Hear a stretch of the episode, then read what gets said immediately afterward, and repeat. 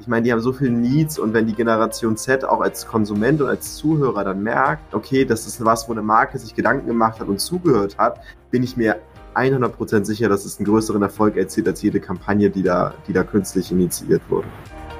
Man muss diesen Zeitgeist aufnehmen und das ist ganz einfach. Frag einfach deine Kinder, frag deine kleinen Geschwister, frag deine Neffen, wie auch immer, was sie auf ihrem Homescreen haben an Apps, welchen Creatoren sie folgen.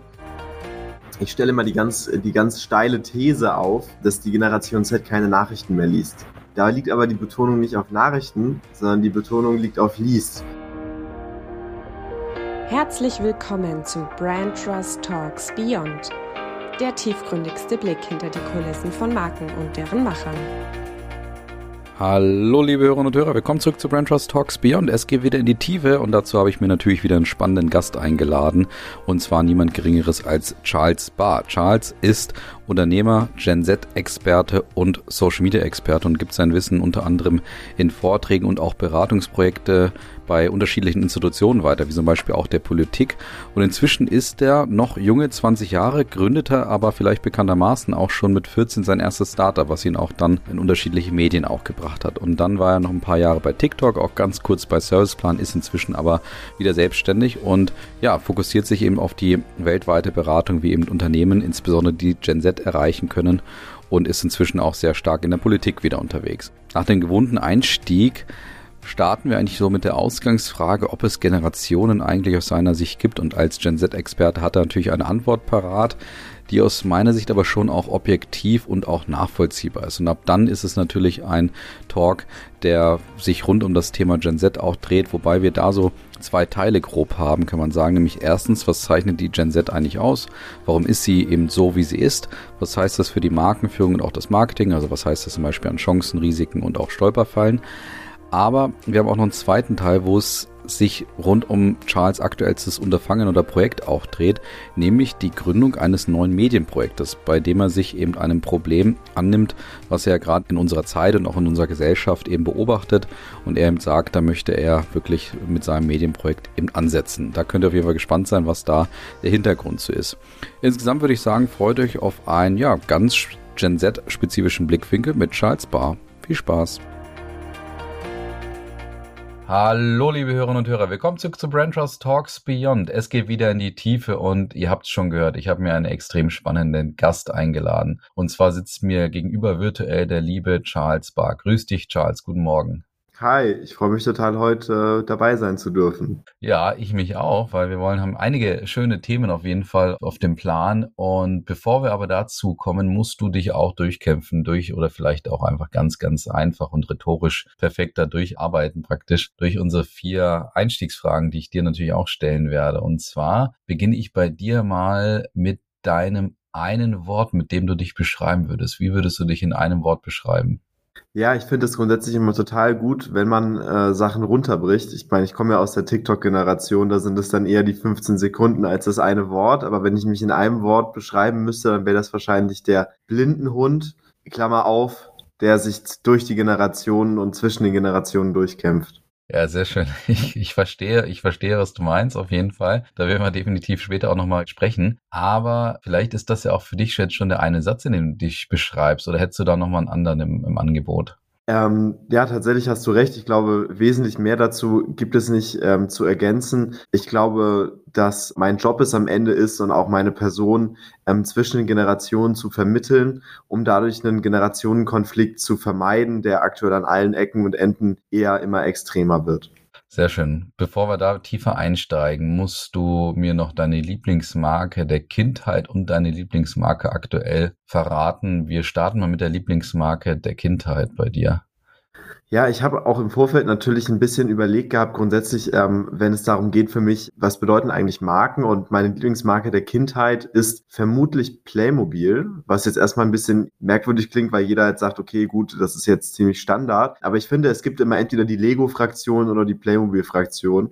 Ähm, ich weiß nicht, ob es mittlerweile Studien gibt, die was darüber aussagen, ob man irgendwie dann mehr kreativ oder handwerklich oder so ist. Aber ich war auf jeden Fall die Fraktion Playmobil und ich glaube, nichts geht über das Gefühl, wenn man irgendwie durch durch den Einkaufsstore oder den Supermarkt läuft und dann vielleicht doch noch das Kleines von den Eltern abgreifen kann, kleine Playmobil, kleines Playmobil-Set und äh, dann das zum ersten Mal aufmacht. Da merkt man auch, wie schnell dieser Glücksmoment wieder vorbei ist. Aber das war für mich auf jeden Fall auch eines meiner Highlights aus der Kindheit. Also um deine vermeintliche Frage zu beantworten durch eine lebende Case Study, die vor dir sitzt virtuell. Bin Lego-Fraktion auf jeden Fall, bin auch keine Playmobil-Fraktion. Das ist relativ klar getrennt bei mir und ich bin handwerklich überhaupt nicht begabt. also obwohl ich äh, sehr leidenschaftlich Lego zu jeder Tages- und Nachtzeit gespielt habe und gebaut habe und so weiter. Ich weiß nicht, ob es mir in irgendwelchen anderen Bereichen vielleicht zuträglich war, aber beim Thema Handwerken auf jeden Fall nicht. Und jetzt ist die Frage, wie kommt man von Playmobil auf seine Lieblingsmarke aktuell? Gibt es da irgendeinen Bezug oder auch nicht? Ich glaube nicht. Also meine jetzige Lieblingsmarke, beziehungsweise schon seit etwa fünf Jahren, wo ich die Kommunikation immer sehr stark beobachte, ist tatsächlich die Lufthansa. Wahrscheinlich bin ich der Einzige in meiner Generation, der die Lufthansa als Lieblingsmarke nimmt, wenn wir uns anschauen, wie sie eigentlich gerade gesellschaftlich dastehen. Aber für mich ist einfach diese Form von Kommunikation als, als Tor zur Welt und dass die, dass die Welt eigentlich nur ein ganz, ganz kleiner Ort ist, ähm, immer unglaublich inspirierend anzugucken. Und ich habe einfach extrem viel Touchpoints, eigentlich jeden Tag mit der Marke Marke, weil ich furchtbar viel unterwegs sein darf in der ganzen Welt. Und da mag ich einfach den, den Auftritt von der Lufthansa, auch wenn er mir immer zu konservativ ist und viel zu wenig jung und viel zu viel alte weiße Männer im Anzug und das meine ich nicht mit dem Alter, sondern mit der Einstellung im Kopf. So finde ich die Marke extrem interessant und äh, bin auch gespannt darauf, was die noch in den nächsten Jahren als Werbekampagnen machen. Interessant, ja, die Verjüngung der Lufthansa, sehr spannend, aber das wird natürlich dann auch genau vielleicht ein Thema von unserem Talk jetzt gleich sein, wie gut oder kritisch das denn überhaupt möglich wäre für die Lufthansa, wie du ja auch sagst, sie wird natürlich auch kritisch beäugt, gerade aus der Gesellschaft heraus. Bevor wir dazu kommen, darfst du dich aber noch mal ein bisschen vorstellen, weil ich glaube, alles, was ich sagen würde, würde dem nicht wirklich gerecht werden, weil ähm, jeder, der dich so ein bisschen verfolgt hat oder mal etwas über dich gelesen oder gehört hat, weiß, dass du einen bewegten Lebenslauf hinter dir hast und ich glaube, es sollte dir obliegen, mal so deine eigenen Meilensteine oder Positionen auch so zu beschreiben, die dich geprägt haben, beziehungsweise ja, die dich vielleicht zu dem auch gemacht haben, wo du jetzt gerade bist. Ja, ich bin immer großer Fan davon, wenn man das, wenn man das selber berichtet und nicht andere, weil genauso wie wir auch nicht wollen, dass die älteren Leute Werbung für die Jüngeren machen, ohne sie mit einzubeziehen, gilt das, glaube ich, da genauso. Ich bin Charles, ich bin 20 Jahre alt. Ich habe mit 14 Jahren mein erstes Startup gegründet. Das war damals eine Influencer-Marketing-Agentur, die vor allem auch durch einen technologischen Hintergrund überzeugt hat. Das war im Jahr 2017, 18 um den Dreh. Hab dann die Firma für ein Taschengeld, sage ich immer, ähm, danach verkauft, ein Jahr später äh, nochmal neu gegründet mit Project Z. Project Z war eine Unternehmensberatung für Politiker und Politikerinnen, aber auch Ministerien und große Konzerne, ähm, so gesehen als mein zweites Startup und bin dann im Jahr 2020 als einer der ersten Mitarbeiter in Deutschland von TikTok abgeworben worden und habe dort vor allem Unternehmen geholfen, eben ihre eigenen Kanäle auf der Plattform voranzutreiben, kreative Ideen zu entwickeln und dadurch natürlich auch zwangsläufig ihre Marketingziele zu erreichen. Und für mich war diese Arbeit bei TikTok natürlich nochmal was ganz anderes, weil das ein Kreuzfahrtschiff ist und kein Speedboat mehr. Da gibt's dann nicht nur einen Kapitän, sondern am Ende einen Kapitän auf jedem Deck und äh, fand das auch eine sehr, sehr aufregende Zeit Zeit, aber habe dann nach anderthalb Jahren für mich auch beschlossen, okay, ich glaube, mein, mein Job, den Unternehmen in Deutschland zu erklären, wie TikTok funktioniert, ist Gott sei Dank äh, hier getan. Ich habe mich fast selber obsolet gemacht, so gesehen, und habe dann mit einem kurzen Schlenker bei Serviceplan, einer großen Werbeagentur, mich wieder selbstständig gemacht und bin jetzt gerade in einer Phase, in der ich durch die ganze Welt reisen darf und Unternehmen dabei unterstützen darf, die Generation Z zu erreichen, vor allem durch Vorträge, aber auch durch Workshops und treibe mich hin und wieder auch ähm, in der Politik herum, weil ich glaube, dass genau da aktuell der Einfluss meiner Generation fehlt. Vielen Dank für den Einblick. Ich glaube tatsächlich hätte das nicht besser machen können als du selber jetzt gerade auch, ähm, eben auch mit den kleinen Hintergründen. Aber ich würde das gerne noch ein bisschen beleuchten. Ich fange jetzt nicht mit dem an, was man so gerne macht. Ja, was habe ich mit 14 gemacht? Das war wahrscheinlich auch trotzdem irgendwo in meinem Kosmos spannend. Aber mich interessiert trotzdem, was hat dich dazu bewogen, mit 14 das erste Mal zu gründen und ja auch danach zu gründen. Das scheint ja ein Stück weit in deiner DNA zu liegen. Ähm, aber kannst du so für dich das mal beschreiben, was da so ein Moment oder was, was dich da so begleitet hat und bewegt hat, dass du sagst, irgendwie muss ich da mein eigenes Ding machen? Der Grund, warum ich ursprünglich gegründet habe, war gar nicht, weil ich gesagt habe, hey, ich möchte jetzt ein eigenes Unternehmen aufbauen oder ich möchte jetzt unbedingt ähm, der Chef sein, sondern es war vor allem deswegen, weil wir in einer Zeit YouTube und auch andere Social-Media-Netzwerke konsumiert haben, in der die großen Multichannel-Netzwerke entstanden sind. Das sind teilweise von den großen deutschen Medienkonzernen quasi Netzwerke gewesen, die einfach ganz, ganz viele Creator gebündelt haben und dann auf Unternehmen zugegangen sind und gesagt haben, hey, wir haben kumuliert irgendwie 30, 50 Millionen Views im Monat, ähm, bucht doch bei uns programmatisch oder auch ähm, als Product Placement. Und dann habe ich mir mit 14 Jahren einen Xing-Account erstellt eigentlich, weil man dadurch die Handynummern von den Creatoren recht gut rausfinden konnte, weil wenn du mit denen connected warst, konntest du damals noch bei Xing extrem viel sehen. Und schlussendlich habe ich aber mir mal die Lebensläufe angeschaut von den Leuten, die bei den großen Netzwerken wie Mediakraft oder Tube One gearbeitet haben und habe damals dann festgestellt, okay, die haben eigentlich auch alle nur ein Praktikum in dem Bereich gemacht. Und so saß ich mit zwei Schulfreunden in Hamburg bei mir im Kinderzimmer, in dem ich ähm, bis heute noch wohne tatsächlich und habe dann gesagt, okay, ganz naiv gesehen, wenn die das können und die haben das nicht studiert und keine Ausbildung gemacht, dann können wir das doch an sich auch. Und das war so der Startschuss für mein erstes Projekt, aber es war ehrlich gesagt nie mit dem Hintergrund, dass ich gesagt habe, okay, ich möchte jetzt unbedingt etwas gründen oder es muss jetzt etwas Selbstständiges sein, sondern es war Mittel zum Zweck.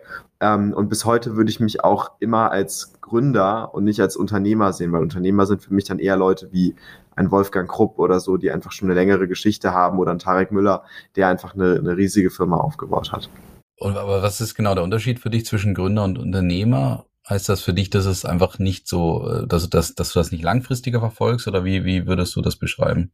Für mich hat es weniger mit dem zeitlichen Aspekt zu tun. Die, ich sehe mich dann als Unternehmer wenn ich sagen kann, okay, ich habe jetzt irgendwie 20, 30 Leute oder 50 und wenn ich jetzt eine mutige Entscheidung treffe, die vielleicht auch gut fürs Geschäft irgendwann mal ist, kann es sein, dass fünf Leute nach Hause gehen und ihre Family nicht mehr ernähren können, weil äh, ihre Existenz davon abhängt. Und als Gründer habe ich dann vielleicht eher ein Projekt, was noch eine überschaubarere Größe hat, was auch super erfolgreich ist, aber was einfach dynamischer agieren kann.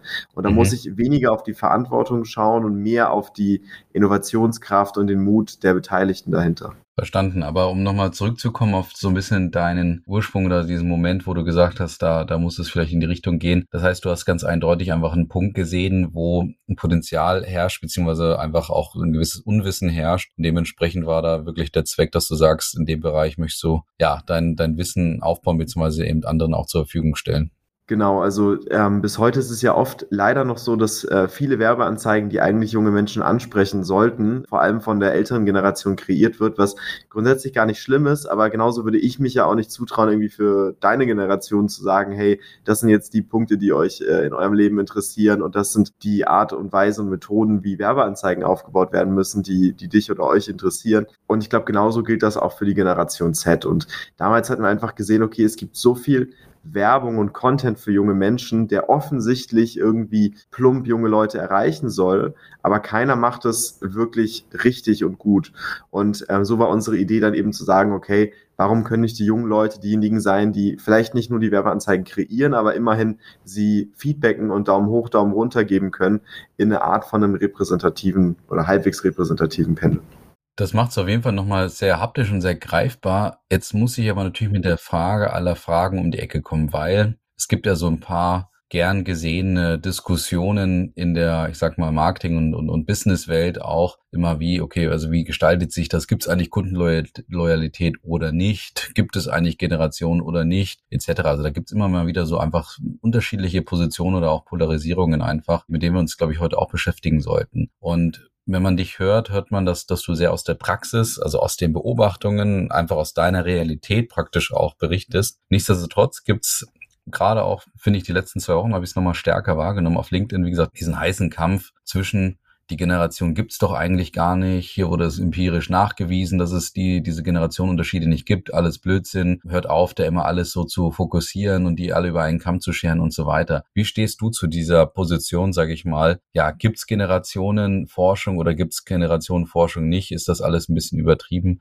Was ist da dein Standpunkt? Ich finde die Diskussion und die ganze Debatte, die auch in den letzten Wochen entstanden ist, erstmal total wertvoll. Einfach weil ich glaube, dass es hilft, und zwar nicht nur bei Generationen, sondern eigentlich äh, auch bei jeder Form von Minderheiten, zu überlegen, ob das Schubladendenken eigentlich sinnvoll ist oder nicht. Deswegen unterstütze ich es total zu sagen, okay, können wir eigentlich überhaupt in Generationen denken. Aber ehrlich gesagt habe ich noch nie davor festgestellt, dass jemand gesagt hat, nein, aber die Babyboomer, die kannst du nicht in eine Generation packen oder so. Und natürlich sind wir jetzt als Generation Z äh, bisher noch nicht eine Nachkriegsgeneration, wo man sagen kann, okay, die haben jetzt etwas so Prägendes erlebt, dass sie tatsächlich einer Generation im, in der Definition her würdig sind. Aber ich glaube, dass es schon einen signifikanten Unterschied macht, gerade mit dem Zeitalter des Internets, ob du zwischen 1996 und 2010, und da meine ich vor allem beginnend ab 2000 geboren bist, oder ob du aus einer Zeit kommst, wo du wirklich noch die analoge Welt miterlebt hast. Weil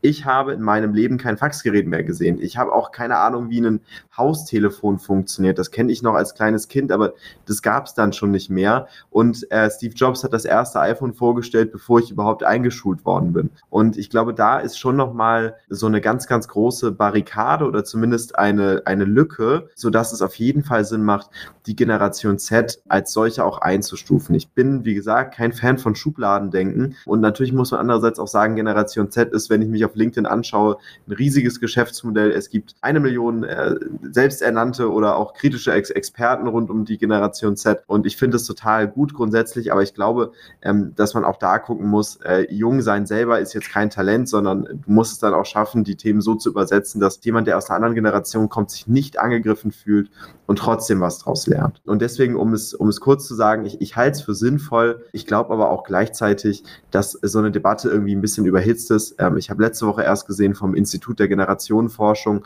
die haben festgestellt, dass junge Menschen und explizit damit die Generation Z gemeint, als erste weniger anfällig waren für Verschwörungstheorien auf digitalen Medien, als es die Älteren sind. Und die klassifizieren auch die Generation Z als, als eine ganz eigene, weil sie sagen, nee, das ist nicht, was die junge Leute immer schon waren, sondern das ist halt eine Form von Medienkompetenz, die man mittlerweile jungen Menschen zusprechen kann, die dann explizit auf ähm, Menschen in, in meinem Alter zutrifft. Und da habe ich zum ersten Mal gemerkt, okay, es gibt auch Punkte, die uns nicht nur ausmachen, weil wir jung sind, sondern die auch wirklich uns einfach nochmal neu geprägt haben.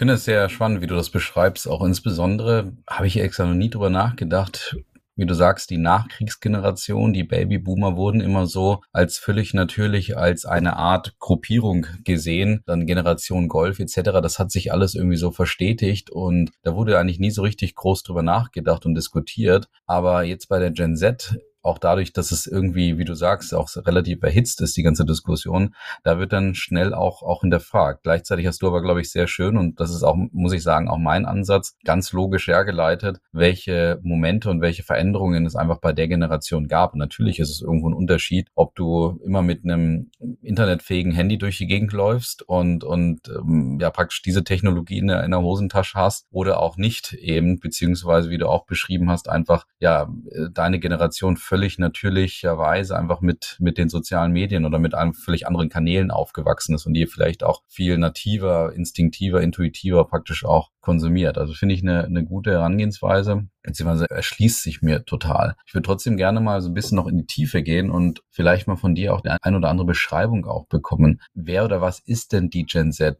Die Altersklassifikation hast du gerade schon beschrieben, aber wie tickt die Gen Z? Was zeichnet sie aus aus deiner Sicht? Ähm, was, was, was kannst du da beobachten, beziehungsweise kannst du vielleicht auch über dein eigenes Leben sozusagen auch beschreiben und wahrscheinlich auch über deine Peer Group im weitesten Sinne dann? Also ich glaube, ich bin auf jeden Fall kein Querschnitt der Generation Z. Ähm, bin aber auch immer der Überzeugung, dass wenn man selber Teil von einer Gruppe Betroffenen ist, dass man dann nur ganz, ganz schwer eigentlich die Perspektive Third Person einnehmen kann, um überhaupt von außen drauf zu gucken. Deswegen, ich bin sicherlich für viele Leute in meinem Alter irgendwie merkwürdig und komisch und die würden nie freiwillig Zeit mit so vielen älteren Leuten verbringen, aus Spaß auch noch, so dass es auf jeden Fall nochmal eine neue Erfahrung auch für mich ist. Aber ich glaube, das, was die Generation Z ausmacht, ist in erster Linie ähm, naja, früher waren auch junge Leute super laut und früher waren auch junge Leute auf der Straße. Aber damals haben sie noch um Erlaubnis gebeten, ob sie eigentlich so laut sein dürfen oder nicht. Und die Generation Z nimmt sich jetzt halt heutzutage das Recht raus zu sagen, es ist uns völlig egal, ob ihr wollt oder nicht. Wir haben durch soziale Medien eine größere Reichweite als die führenden deutschen Tageszeitungen oft. Also sind wir einfach laut. Und gleichzeitig glaube ich, dass das auch etwas, was signifikant die Generation Z ausmacht, diese Form von Ungeduld und Mut ist, die beide aufeinandertreffen. Ne? Klar fordern wir nach sechs Monaten eine Gehaltserhöhung. Klar wollen wir eine Vier-Tage-Woche haben. Das liegt aber nicht daran, dass wir irgendjemanden von Kopf stoßen wollen, sondern dass uns einfach noch keiner an die Hand genommen hat und gesagt hat, okay, ja, dann so kannst du es eigentlich nicht machen, weil in unserem Kopf ist der Career Path, also der Karriereweg von einem jungen Menschen oder von uns einfach drei Jahre lang. Und in der Sicht, aus der Sicht der älteren Generation, zumindest aus den Gesprächen, die ich mittlerweile erlebt habe, ist es bei denen eher zehn, 20, 30 Jahre lang, ehe man solche Accomplishments hat. Aber wir können das gar nicht in Perspektive setzen, weil uns die wenigsten älteren Menschen, die in Entscheidungspositionen sind, überhaupt an die Hand nehmen und sagen, nee, nee, nee, Moment, das geht eigentlich ein bisschen anders und so beidseitig so eine Kommunikation auf Augenhöhe herstellen. Das ist mir super wichtig. Also das ist auf jeden Fall etwas, was die Generation Z ausmacht und diese Form von Mut gehört aus meiner Sicht auf jeden Fall auch dazu. Gleichzeitig muss man sagen, ich komme im letzten Jahr zunehmend zu der Erkenntnis, dass wir bei vielen Themen dann auch doch nicht so anders sind als die ältere Generation, als sie früher jung war. Warum? Naja, es gab ja einen großen Aufschrei rund um äh, Lützerath und was dort passiert ist und äh, dass es ja ein Unding wäre. Wenn ich mir anschaue, was 1985 irgendwie in, in Wackersdorf oder 1979 in Gorleben passiert ist, wo man auch gegen, ähm, gegen zum Beispiel Atomenergie ähm, und Co Kernenergie äh, diskutiert hat und auf die Straße gegangen ist, demonstriert hat, dann finde ich ehrlich gesagt, sich auf die Straße zu kleben und für 20 Minuten den Verkehr zu blockieren, so viel weniger schlimm als, als, als wie damals diese Proteste ähm, entstanden sind. Und frage mich immer, ob äh, sich eigentlich auch die Menschen, die ja gerade aus der ganz, ganz alten Generation kommen, die sich darüber aufregen, eigentlich ähm, auch mal überlegt haben, was sie gemacht haben, als sie jung waren, weil ich glaube, dadurch entwickelt man eine unglaubliche Toleranz und wenn man sich als junger Mensch anschaut, wie die ältere Generation dasteht, dann entwickelt man, glaube ich, auch eine gewisse Ruhe und Ausgeglichenheit daraus. Was glaubst du, sind die Ursachen für das, was du trotzdem beschreibst, jetzt insbesondere so diese Art und Weisen oder diese signifikanten Punkte, die du versucht hast zu beschreiben, der, der Generation Z? Was sind da die Ursachen dafür, dass es sich so entwickelt hat? Als Beispiel dieses, dieses Thema laut sein, beziehungsweise auch dieses Thema, naja, auch irgendwo diese Ungeduld und diese Mut, dann auch auf den Punkt zu bringen. Weil das Interessante ist ja, also beziehungsweise versuche ich das auch immer ursächlich äh, herauszufinden, weil es dann vielleicht für den einen oder anderen noch greifbarer ist und dann auch völlig erschließt, dass man eben nicht sagt, ja, es gibt diese Generation nicht, sondern es gibt da halt einfach gewisse Bewegungen in der Gesellschaft, im soziokulturellen Raum, wo auch immer, die völlig logischerweise vielleicht zu diesen signifikanten Unterschieden oder auch Beschreibungen, wie du das gemacht hast, eben führen. Ja, das ist eine, das ist eine gute Frage. Ich glaube, ähm, da müsste an meiner Stelle wahrscheinlich eher ein Wissenschaftler da, da sitzen und erklären, okay, ähm, was ist eigentlich tatsächlich aus einer ganz nüchternen Perspektive anders. Aber ich glaube, dass in vielen Fällen einfach diese Form von Einflussnahme natürlich durch soziale Medien, ich meine, da haben wir eben auch schon drüber gesprochen, aber dass das natürlich ein großer Punkt ist, weil uns das in einer gewissen Form Augenhöhe forciert zuspricht, weil wir plötzlich genau die gleiche Stimme haben, die wahrscheinlich sogar noch lauter ist. Und ich sehe auf LinkedIn mittlerweile, muss ich ganz ehrlich sagen, mehr junge Leute in meinem Feed, als ich die ältere Generation sehe. Und äh, leider beherrschen auch junge Menschen anscheinend Clickbait und alles, was dahinter steckt, nochmal wesentlich besser. Ich bin da natürlich auch kein Vorzeigebeispiel für, aber ich versuche das immer relativ in einem Rahmen zu halten. Und ich sehe, dass das rein von der Methodik her junge Menschen auch einfach Tools und Plattformen wesentlich schneller aufgreifen können. Mein Ziel ist auf jeden Fall mit, mit 40 derjenige zu sein, der sich immer noch die, die komischen neuen Apps runterlädt und nicht sagt irgendwie, ich bin zu alt dafür, sondern der irgendwie noch die letzten Gehirnzellen, die noch übrig sind, dann dafür nutzt, ähm, nochmal zu gucken, okay, ähm, was passiert eigentlich dort, dort gerade und niemals zu sagen, okay, nein, das ist nur für die jungen Leute, das, das mache ich nicht. Und ich, ich glaube auch, dass deswegen halt junge Leute und vor allem die Generation Z diese, diese Zustimmung, diese Einflussnahme sich nehmen, weil sie die Reichweite haben und daraus eben auch der Diskurs entsteht und gleichzeitig wir als junge Generation eben auch noch eine ganze Menge lernen müssen. Ähm, also wie gesagt, in ganz vielen Themen sind wir einfach gar nicht so furchtbar anders. Das heißt also, die technologischen Möglichkeiten und Fähigkeiten, Kompetenzen sind erstmal auch einfach da. Und dann ist es, glaube ich, schon auch so diese Demokratisierung der Kommunikation, würde ich es jetzt mal nennen, weil das ist auch das, wo ich auch mal wieder rauskomme, dass natürlich auf einmal da ein Kanal offen ist, der direkt genutzt werden kann, für welche Zwecke auch immer. Und ich mache es auch immer an Beispielen bei Marken auch, auch ähm, oder versuche es greifbar zu machen. Wenn du dich früher beschwert hast über eine Marke, dann musstest du in irgendeinem, ich sag mal, anonymen Callcenter anrufen, hast dich dort beschwert und hast dann dann eine One-to-One-Diskussion mehr oder weniger gehabt und dann konntest du es noch ein bisschen in deinem Umfeld vielleicht teilen und darüber äh, was erzählen.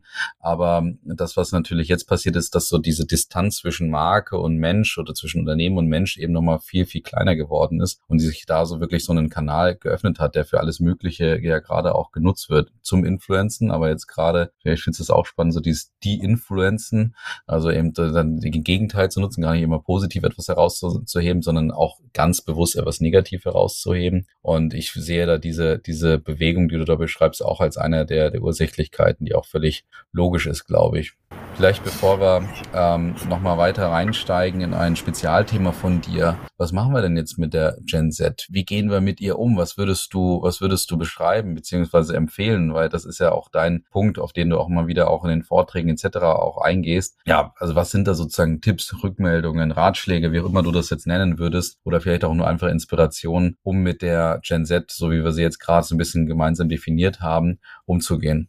Also ein, ein Werbespot, den ich auf jeden Fall aus den letzten Wochen empfehlen kann, ist Aldi mit Jeremy Fragrance. Jeremy Fragrance ist einer der größten Parfüm-YouTuber und äh, die haben einen Spot kreiert, der Welten entfernt ist von klassischer Kommunikation und trotzdem unglaublich gut. Bin mir fast sicher, dass er 100% organisch schon etwa eine halbe Million Aufrufe auf YouTube erzielt hat und daran sieht man eigentlich, wie gut man es machen kann, egal welche Marke man ist, wenn man einfach nur den Zeitgeist mit einer lustigen Idee trifft. Und da bin ich mir sicher, dass sie auf jeden Fall junge Menschen befragt haben, die da eine Rolle spielen. Ich weiß gar gar nicht, welche Agentur dahinter stand, aber es ist auf jeden Fall eine großartige Kampagne gewesen. Was würde ich mir wünschen oder, oder was muss man tun? Naja, ich glaube in erster Linie diese Reflexion von, als wir jung waren und in Anführungszeichen eher links, eher alternativ, eher gegen das System und so da waren wir auch nicht anders und da waren wir wahrscheinlich sogar noch undiplomatischer. Diese Einsicht würde ich mir manchmal noch wünschen von der älteren Generation, weil man dann natürlich auch eine gewisse Form von Verständnis entwickelt. Und da meine ich jetzt nicht Verständnis für die extreme Protestform der letzten Generation, aber zumindest Verständnis dafür, dass wir manche Themen einfach noch lauter angehen, als es davor der Fall gewesen ist. Das Zweite, was ich glaube, was einfach wichtig ist, ist viele ältere Menschen, und das sehe ich auch gerade auf LinkedIn, und ich finde es immer so super unangenehm und blamierend, sehen junge Menschen einfach als Gegner. Und das ist genau der falsche Ansatz, weil niemand in unserer Generation Z möchte jemanden in der Entscheiderposition etwas Böses. Aber ich sehe immer, ich sehe immer zwei Reaktionen darauf. Das eine ist eine Abwehrreaktion, indem man einfach sagt, nein, ich habe kein LinkedIn, ich brauche das nicht, ich muss mich damit nicht auseinandersetzen. Und das andere ist eine Reaktion, die kommt aus einer gewissen Form von Trotz. Einfach so, ja, ich kann genauso laut sein wie ihr, ich kriege das auch hin.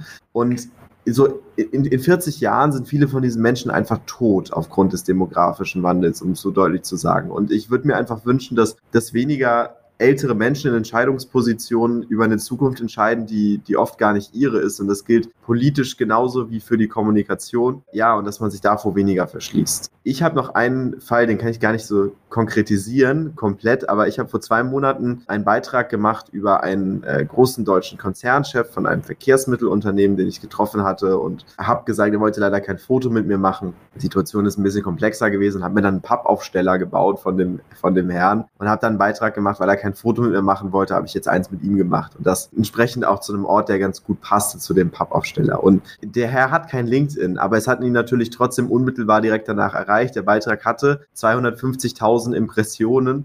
Vier Tage später bekomme ich mit, dass dieser Konzern anfängt, intern gegen mich zu ermitteln, weil sie den Beitrag überhaupt nicht lustig fanden und so. Und da sieht man halt wieder, dass, dass diese Menschen, die nicht offen sind den neuen Medien gegenüber, dann lieber sagen, ich renne jetzt zu meinem Sicherheitschef und sage ihm, tu bitte alles, um diesen Beitrag runterzunehmen. Wir müssen das löschen, als wenn das wie so eine Zeitung wäre, wo du mit einem Edding durchgehen könntest. Und schlussendlich habe ich den Beitrag auch runtergenommen, weil man mir dann damit gedroht hat, auch hier weitere Maßnahmen zu machen. Und ich habe Besseres zu tun, als mich mit irgendwelchen Konzernchefs rumzuärgern. Aber war für mich wieder ein Beispiel dafür, wie sehr man sich eigentlich nur maximal verschließen kann gegenüber einer Generation. Aber ich denke mir dann auch immer, naja, in, in, in 20 Jahren wird die Generation Z im Senior Management von all diesen großen Unternehmen sitzen und immer noch zehn Jahre oder ich glaube 15 Jahre jünger sein, als äh, dieser Konzernchef es ist. Und dann kann ich auch bis dahin noch warten.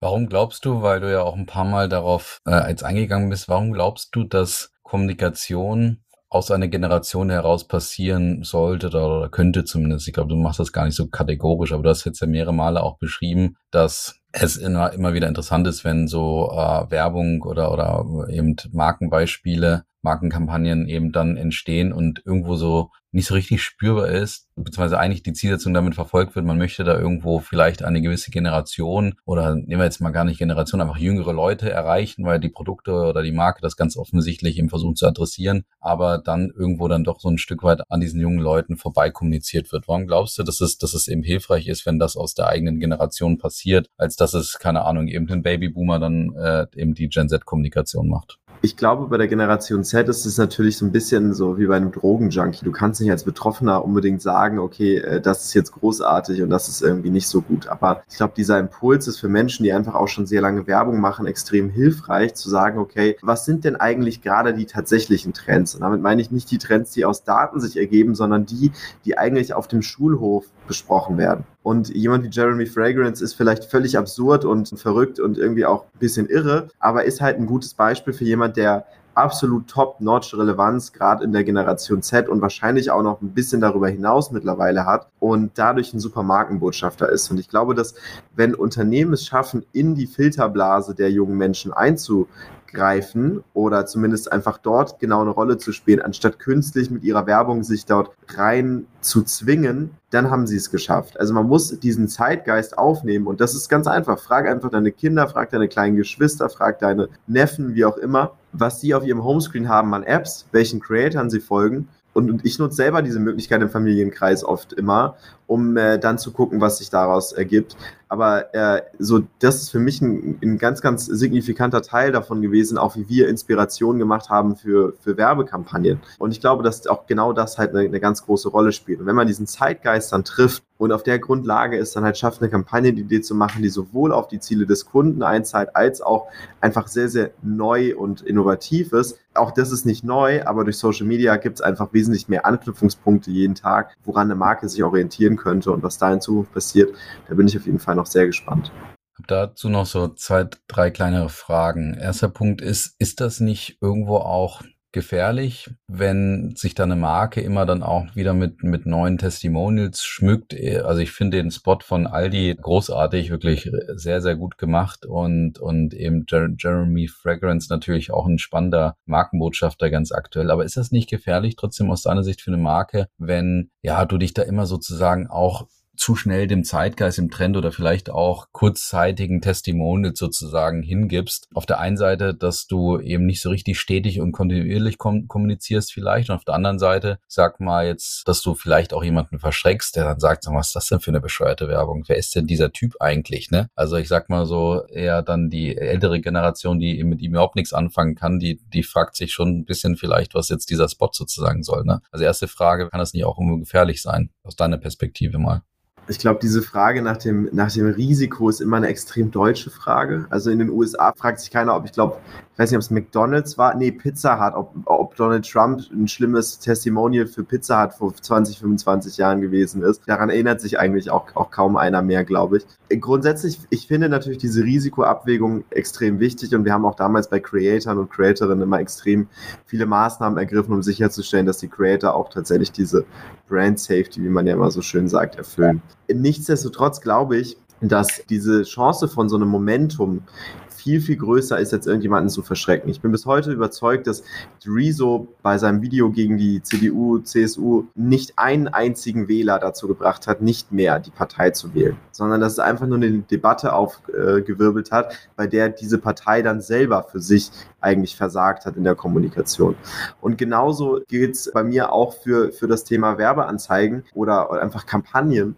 Ich glaube, dass die meisten Unternehmen da draußen einfach jede Chance nutzen sollten, sich auf so ein Thema zu bringen, weil ich bin fest davon überzeugt, dass wir in fünf Jahren einfach keine Marketingabteilungen mehr haben, sondern Content Departments, die ganz ehrlich von innen heraus aus dem Unternehmen kommunizieren und dass wir uns dann nicht mehr über Slogans unterhalten, sondern dass die Mitarbeiterzufriedenheit entscheidend dafür ist, welchen Untertitel eigentlich die Kampagne trägt. und dass wir in fünf Jahren dann da stehen werden und sagen werden, okay, die Jeremy Fragrance Werbung von Aldi, die hat denen jetzt aber mal so richtig negative PR beschert. Das glaube ich nicht, unabhängig davon, was Jeremy Fragrance macht.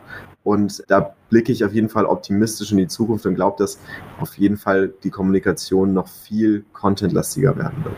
Interessant, auf jeden Fall. Also nur um mich nicht als zu deutsch hier darzustellen. Ich habe die Frage natürlich eher als Pflicht für die Zuhörerinnen und Zuhörer gestellt. Ich hätte da auch eine Antwort auf jeden Fall gehabt zu der eigens gestellten Frage, aber ich finde es sehr schön, wie du deine Perspektive da dargestellt hast. Die zweite Frage, die ich noch zum Abschluss dieses Kapitels habe, ist, wenn man jetzt gerade aktuelle Statistiken und Studien anschaut, dann dreht sich schon etwas in der Kommunikationswelt gerade. Also wir erleben einen, wie Harvard Media es nennt, eben einen großen Zynismus, den ich immer auch wieder, ja, sag ich mal, äh, hier und da zitiere, weil, weil man einfach merkt, okay, es wird immer weniger auch der Kommunikation getraut und vertraut, dass man eben immer öfter dann auch glaubt, okay, was da dargestellt wird, wird eh nicht eintreten. Und ich finde übrigens Überzeichnung, wie das jetzt eben Aldi da gemacht hat, ist ein gutes Mittel, weil es eben ganz deutlich als Werbung, als, ich sag mal, Kommunikation auch, auch erkenntlich ist und nicht der Versuch ist irgendwo, in dem Fall ging es ja um Brot, da ein Brot irgendwie, ja, ich sag mal, künstlerisch, stilistisch auf eine Ebene zu überhöhen, die dann irgendwie dann auch wiederum nicht zutrifft. Ne? Also es ist ja eine Überzeichnung, die dann einfach deutlich macht, okay, irgendwo auf der mittleren Ebene sozusagen pendelt sich dieses Brot dann halt einfach ein. Aber wir haben auf der einen Seite diesen Zynismus und wir haben auf der anderen Seite eben vielleicht auch verbunden mit dem Zynismus ja eine Art, naja, ich sag mal,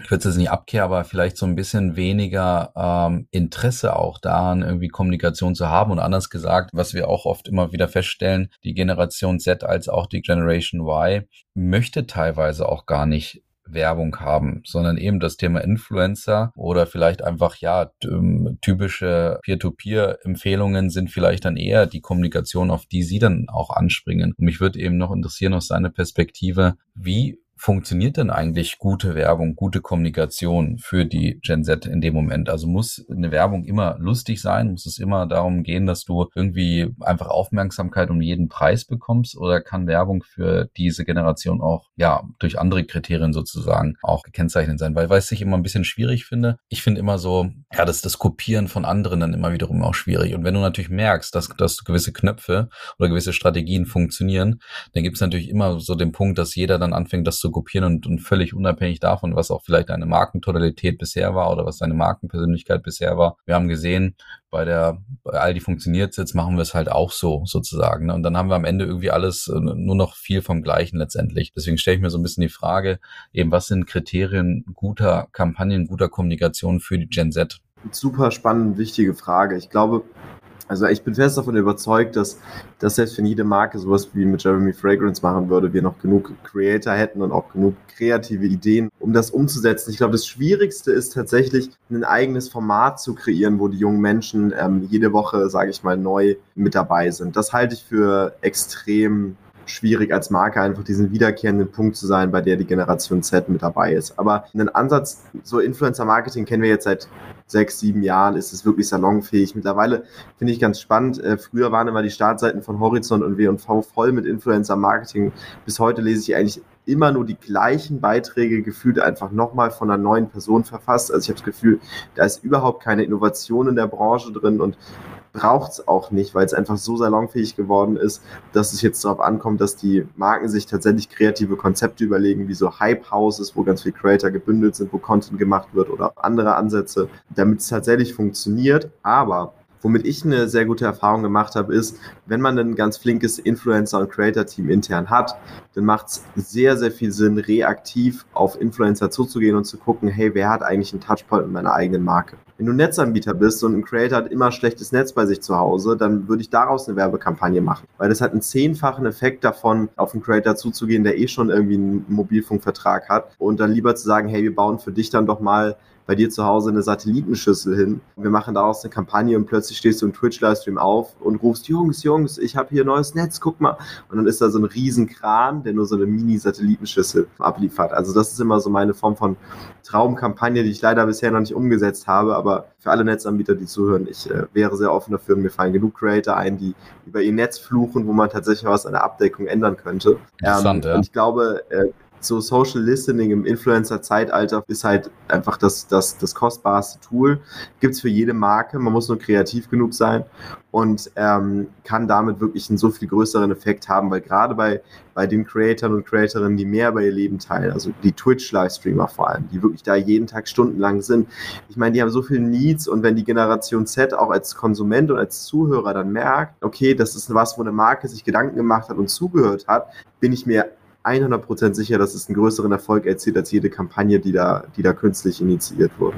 Das finde ich ein mega Schlüssel, wie du gerade beschreibst. Das heißt also dieses Zuhören, diese Bedürfnisse, diese Knappheiten wirklich ganz original von den besagten äh, Creatoren dann eben auch zu selber herauszulesen, zu sehen, darauf zu reagieren und das eben kreativ zu nutzen für eine Kampagne, für eine, für eine, für eine Aktivität, kann ich sehr gut nachvollziehen, weil ich glaube, dann kommt es auch am Ende auf Kriterien wiederum zurück, die ich zum Beispiel als, als Prämissen sehe oder als Möglichkeiten sehe, eben, dass es einfach natürlich ist, dass man eben merkt, okay, da hat nicht irgendjemand gegriffen, zu einem Creator, der irgendwie bekannt ist und und und äh, gerade überall in den Medien ist und hat dann ihm irgendwie ziemlich viel Geld dafür geboten, dann irgendwie einen viralen Spot zu machen, sondern man hat sich wirklich Gedanken gemacht, wie können der Marke, Creator und Thema, was man irgendwo darstellen möchte, zusammenkommen sozusagen. Und dann fühlt es sich natürlich viel nativer an. Und wie du sagst, es holt natürlich die Leute auch ab, weil sie sagen, ich kann das verlinken mit dem, was ich halt über den schon weiß. Wenn ich dem halt mal irgendwie bei Twitch zugehört habe oder wo auch immer zugehört habe oder ihn gesehen habe und und weiß, wie du sagst, der hat halt das und das Problem und jetzt äh, nutzt geht jemand da drauf, das ist natürlich eine gute Möglichkeit, um das eben, wie, ja, wie gesagt, ganz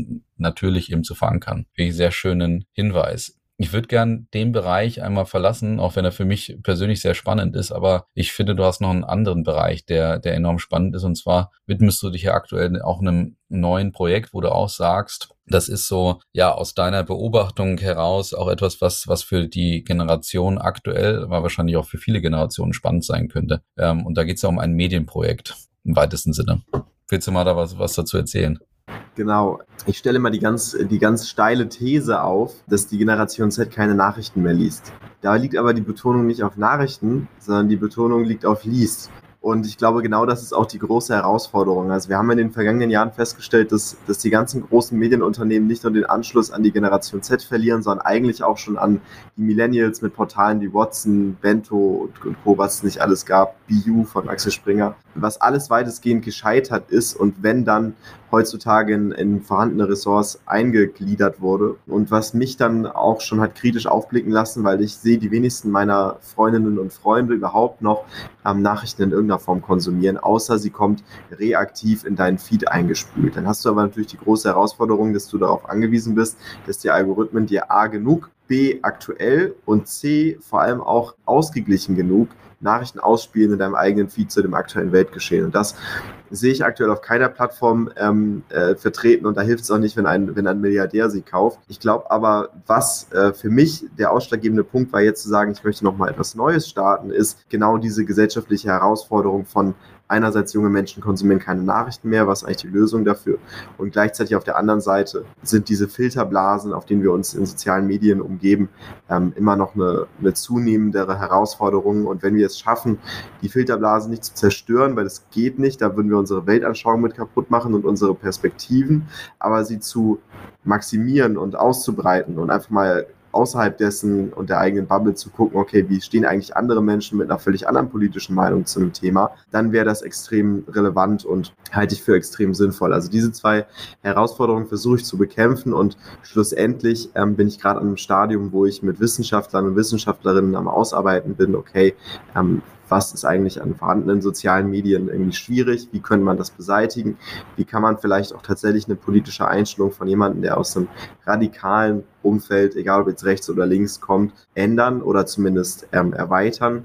Und äh, genau, da bin ich gerade mit einem Team aus engagierten jungen Menschen und erfahrenen Wissenschaftlern dran, ähm, zu gucken, okay, kann das vielleicht eine Plattform werden, die junge Menschen oder vor allem erstmal junge Menschen Nachrichten und Meinungen interessant aufbereitet.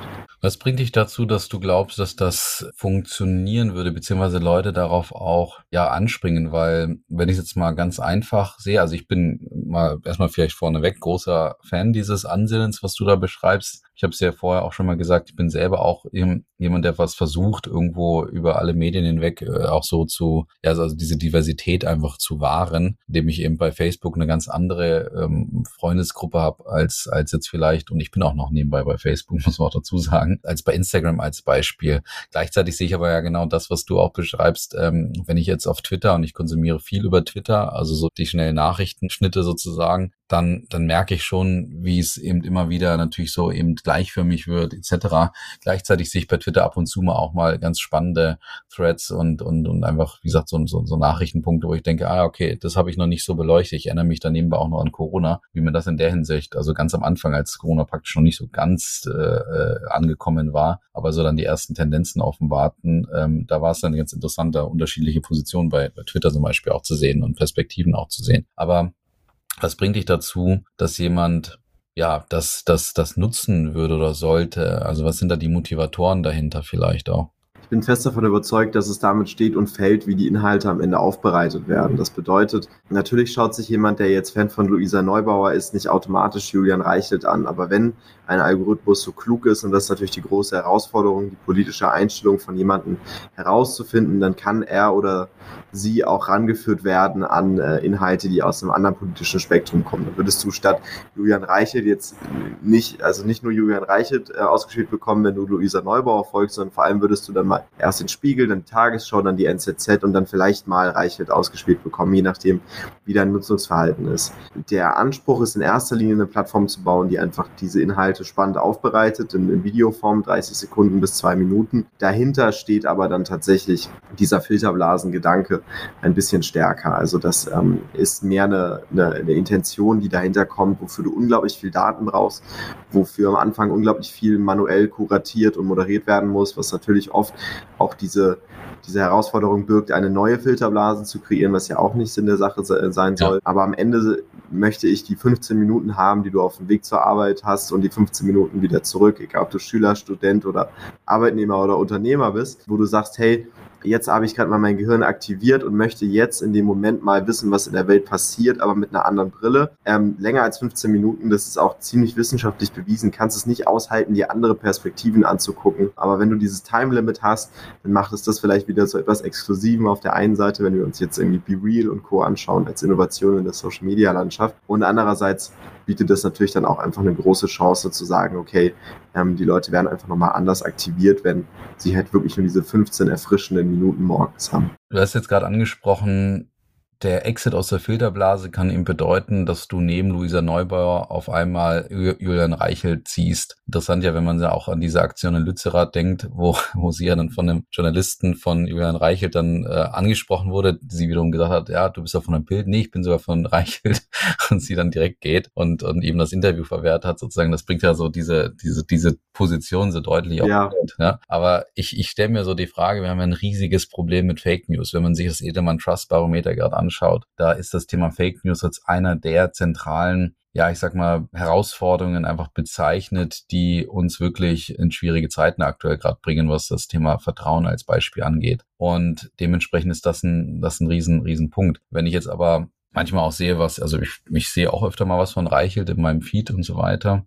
Ich finde seine Position, seine Punkte auch sehr schwierig. Ich finde sie teilweise auch, dann muss ich auch sagen, also wirklich unglaubwürdig fast schon, wo ich dann denke, das ist ja dann ja schon fast in Richtung Fake News. Das ist äh, so eine Trumpomanie sozusagen. Ist das eigentlich gut, wenn, wenn, wenn ich das sehe? Also wie gesagt, ich kann das verkraften. Ich kann, ich, ich glaube irgendwo für mich meine Wahrheit auch zu sehen. Vielleicht hat Julian Reichelt auch viel mehr Recht, als ich glaube. Ich weiß es aber gar nicht. Aber ist es überhaupt gut für den Menschen dann sozusagen diese, diese unterschiedlichsten Perspektiven auch zu sehen? Du hast ja gerade angesprochen, so mehr als 15 Minuten kann man das dann nicht vielleicht. Aber hinsichtlich Fake News Verbreitung als Beispiel und hinsichtlich deiner seelischen, mentalen Verfassung, die ja auch eine Herausforderung ist, mal mindestens seit drei Jahren, ist es da überhaupt gut, diese unterschiedlichen äh, Perspektiven einzunehmen? Wenn es darum geht, so diese politische Landschaft auch an Medien ähm, aufzuzeigen und auch den diversen Diskurs dahinter zu sehen, dann, dann glaube ich schon, dass es wichtig ist, dass eben nicht das passiert, was passiert, nämlich dass Luisa Neubauer sagt, nein, ich gebe dem kein Interview, weil sie könnte dem genau entgegenwirken, dass sie falsch interpretiert, wahrgenommen und kritisiert wird, indem sie sich auf diese Diskussion einlässt. Genauso wie ich bei vielen Panels zumindest mit dabei bin, wo ich mir denke, boah, mh, hm, ich weiß nicht, ob ich da in die Runde vielleicht so gut reinpasse, aber für mich halt sage, okay, ich will immer, dass die Generation Z in den Entscheiderpositionen ist, dann muss ich auch so eine Einladung annehmen, um die Generation Z da zu repräsentieren und das auf eine diplomatische Art und Weise. Also das ist da der eine Punkt, wo ich glaube, dass es wichtig ist, dass von allen Seiten auch mehr aufeinander zugegangen wird, um diesen Diskurs ja. einfach ähm, äh, aufrechtzuerhalten. Und ich fand es ehrlich gesagt, ich finde es eine unmögliche Aktion. Ich meine, man möchte diese Reichweite haben, grundsätzlich überall. Du kannst dich halt nicht nur dahin stellen als, als, als Klimaaktivistin, wo es angenehm ist für dich. Und das gilt äh, für alle Aktivisten und Aktivistinnengruppen, nicht nur für Fridays for Future. Zweitens, ähm, ist es gefährlich für die Menschen, wenn sie jetzt so Content sehen wie den von Julian Reichelt?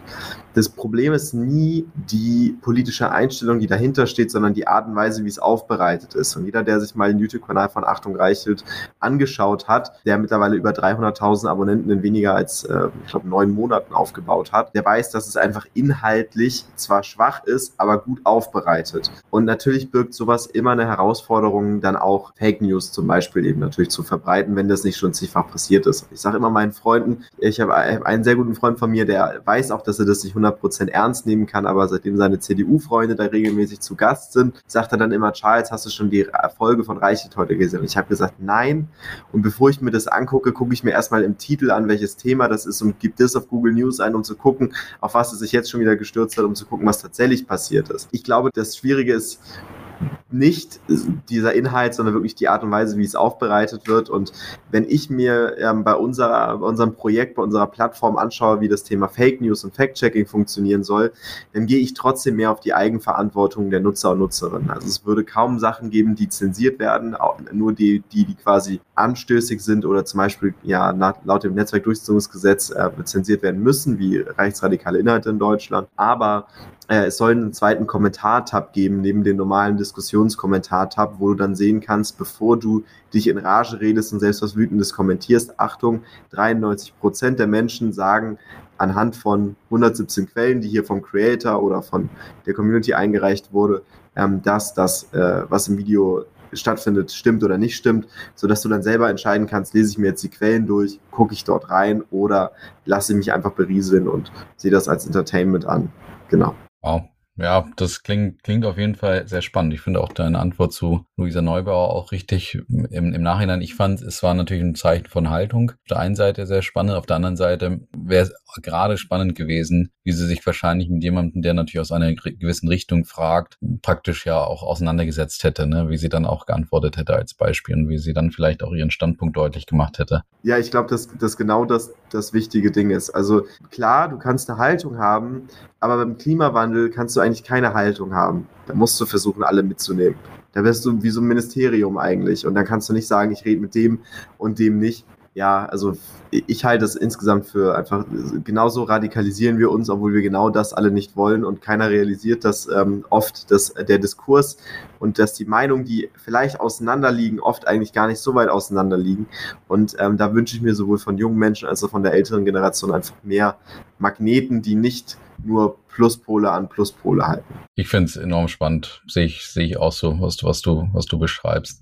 Wir kommen so langsam zum Ende und du hast gerade vielleicht selber auch äh, übergeleitet und zwar mit dem Wort Wunsch, weil ich stelle mir schon so ein bisschen die Frage, wo geht's denn eigentlich zukünftig hin und, und wie stellst du dir die Zukunft der sozusagen Generationen Interaktion, nenne ich es jetzt mal, eigentlich vor? Wie sieht deine Zukunft ähm, aus? Wie blickst du in die Zukunft sozusagen, wenn man jetzt auf das Thema Generation Z äh, oder generell, generell Generationen und vielleicht, wir haben ja heute auch viel über Kommunikation gesprochen, wie stellst du diese Zukunft vor? Hast du da so eine Vision, so ein Bild? Du hast es vorhin immer mal beschrieben, wie sieht es in 40 Jahren aus, etc. Aber wie würdest du dein Bild der Zukunft skizzieren? Wir haben in den letzten Jahren ja verschiedene Meilensteine gesehen, durch die so die Generation Z durchgegangen ist. Ne? Also ich sag mal Schulabschluss, danach kommt der erste Studium, dann kam der Einstieg in die Arbeitswelt. Was soll noch kommen, ist natürlich jetzt die Frage, die sich alle stellen, oder was kommt als nächstes? Und ich glaube, wir werden in so zwei bis ja, zwei bis fünf Jahren werden wir nochmal so einen Schub haben, wo ich fest davon überzeugt bin, und das kann ich jetzt so auch ein bisschen als Prognose eingeben, dass viele junge Leute auf die Straße gehen in fünf Jahren, weil ihre Versicherung zu teuer ist, weil sie keine Rente mehr bekommen und weil sie sich, und das mich eingenommen, als jemand, der sehr gut in meiner Generation verdient, nie im Leben eine Immobilie leisten können werden. Ist einfach völlig ausgeschlossen. Und dass die Lebensrealität, für die die ältere Generation ihr Leben lang gekämpft hat, mit einer reellen Chance, sie zu erreichen, für uns total obsolet geworden sind aufgrund von Themen wie Inflation und äußeren Einwirkungen. Und ich bin fest davon überzeugt und ich glaube auch daran, dass junge Leute genau dafür auf die Straße gehen werden und dass wir irgendwie nicht nur wie 1960 gegen den, den, gegen den Vietnamkrieg oder irgendwie gegen die Kernenergie Mitte der 80er Jahre demonstrieren, sondern dass wir uns halt auch dafür einsetzen, dass, dass wir, was das Thema angeht, vor allem Rente, ne, Renteversicherung und Co., einfach fair behandelt werden. In fünf Jahren glaube ich, dass die ersten zehn Personen aus der Generation Z im Vorstand sitzen werden von einem großen Unternehmen. Aber auch das wird nicht passieren dadurch, dass einfach nur junge Menschen irgendwo eingestellt oder, oder hochgestuft werden, sondern das wird nur dann passieren, wenn es ein Vorstandsmitglied gibt oder ein potenzielles Vorstandsmitglied, was reinkommt und jungen Menschen mitbringt und dann sagt, okay, wir machen das in so einer Art Doppelspitze oder Doppelfunktion. Weil nur dann kann auch die Generation Z davon lernen und ähm, kann auch Fehler machen.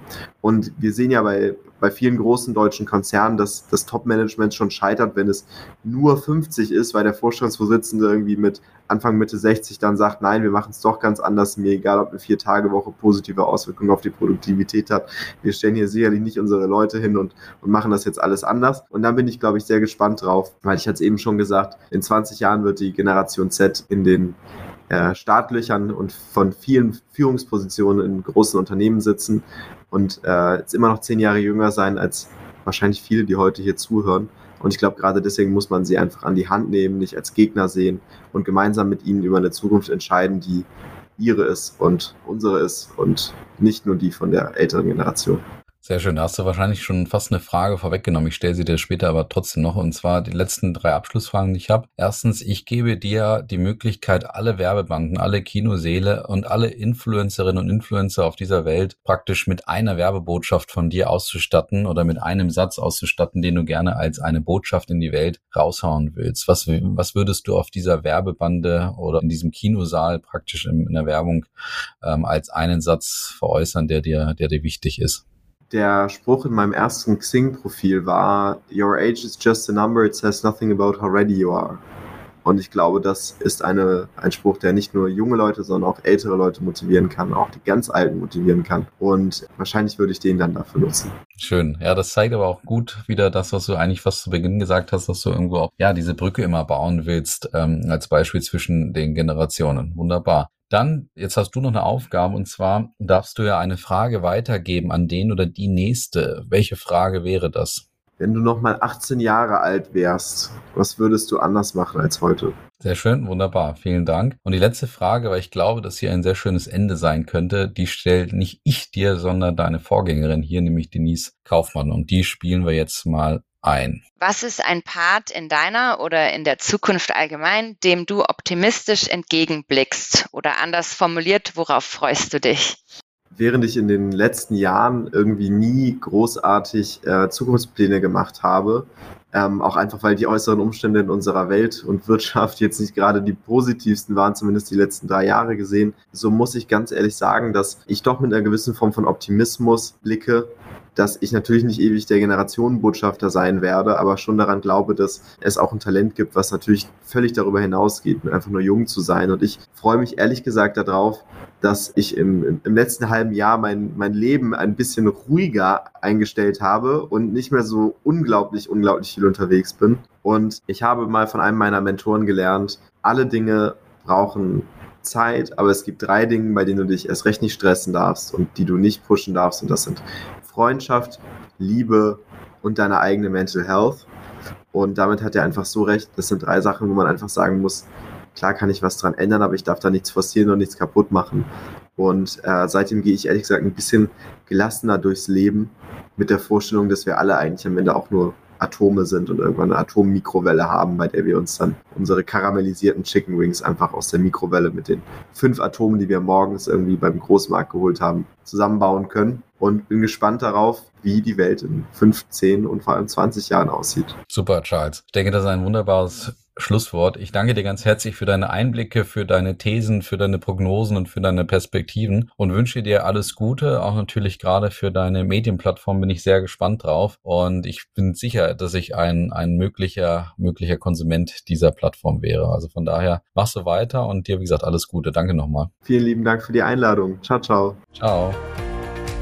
Wenn du keine Folge mehr verpassen möchtest, folge unserem Kanal Brand Trust Talks. Und andere Hörerinnen und Hörer freuen sich bestimmt über eine Bewertung von dir.